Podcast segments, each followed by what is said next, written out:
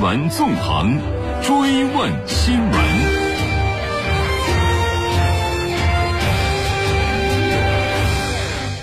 新闻纵横追问新闻，第一百三十届中国进出口商品交易会，也就是大家熟悉的广交会，今天在广州正式开展。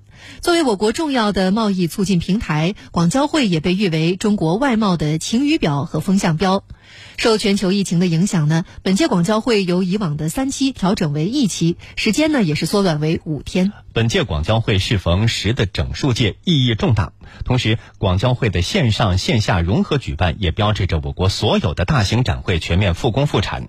时隔两年重启线下办展的广交会，将带来哪些新风向？马上连线正在前方采访的总台央广记者丁飞。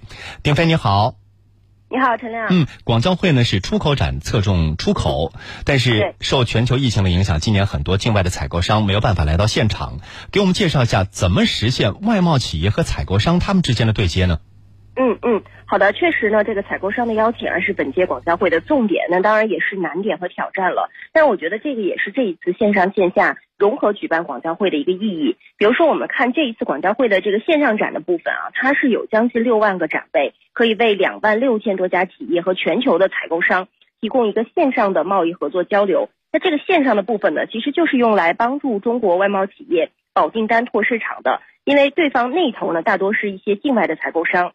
然后我们再来看线下的部分啊，在线下呢，广交会依然是疫情下这个全球规模最大的实体展会。这一次呢，有十六大类、五十一个展区。那线下的参展企业有将近八千家。那可能有人会问了，这个线下企业主要会遇到哪些来现场的这个采购商呢？那第一部分呢是这个境外采购商在华采购代表。第二部分呢也是本届广交会我认为一个比较突出的特点，就是首次对境内采购商全面开放。那中国对外贸易中心主任褚世佳在之前回答记者提问时也提到，现在的广交会啊，早就不是以前那种传统的呃外国人来中国下订单的这一种模式了。我们来听一下录音。呃，大家知道，在多年以前，只有外国人到中国来买的物品下的订单才是出口，这是过去的模式。现在变了，现在呢，一方面外国的企业。工商机构在中国有很多的代理商，有很多的分支机构。他们在中国的代理商和分支机构，在中国下单就不出国门下的订单呢，也是出口的。另外一方面呢，就中国对外开放的程度不断加深，中国跨境电商的兴起，特别是境外投资商在中国设立了。众多的外资企业，他们都可以在国内下单，直接把产品出口到国外，这就是国际贸易形势的新变化。嗯，我们继续来连线丁飞。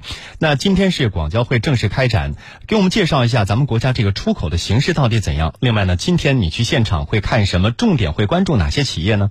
嗯嗯。好的，那我们现在从一个大的外贸形势看啊，本届广交会其实是在中国出口形势非常特殊的一个时期召开的。呃，我们为什么这么说呢？一方面，我们看到现在啊，全球经济和贸易在逐步的回暖，那国际市场的需求其实是有所增加的，这些呢都利好我国的出口。但另外一方面，我们也看到，因为境外疫情的反复等因素呢，导致目前部分境外港口，尤其是欧美方面拥堵严重，那国际物流的供应链不畅等等。这些呢也都会使得外贸企业的成本增加，利润受损，包括会出现比如说像货物积压无法运出这样的情况。呃，当然我们知道相关部门一直在采取积极的措施应对这些状况。所以本届广交会上呢，我可能会重点关注一些中小外贸企业的生存状况。呃，这是第一方面。那第二方面呢，也是刚刚。提到的可能会了解一下，呃，这一次这个境内的采购商如何实现和外贸企业之间的这个对接和交易。那第三方面呢，我我想我也会特别关注这个广交会上，呃，其实还有很多的外贸配套服务的相关企业，比如这一次呢，就是首次引入了呃第三方的公共海外仓和航运等内容。我觉得这个也是和当前的外贸环境息息相关的，所以这个可能也是我今天会呃着重去关注的领域。陈亮，嗯，好的，丁飞。以上呢就是丁飞来自广交会现场的报道。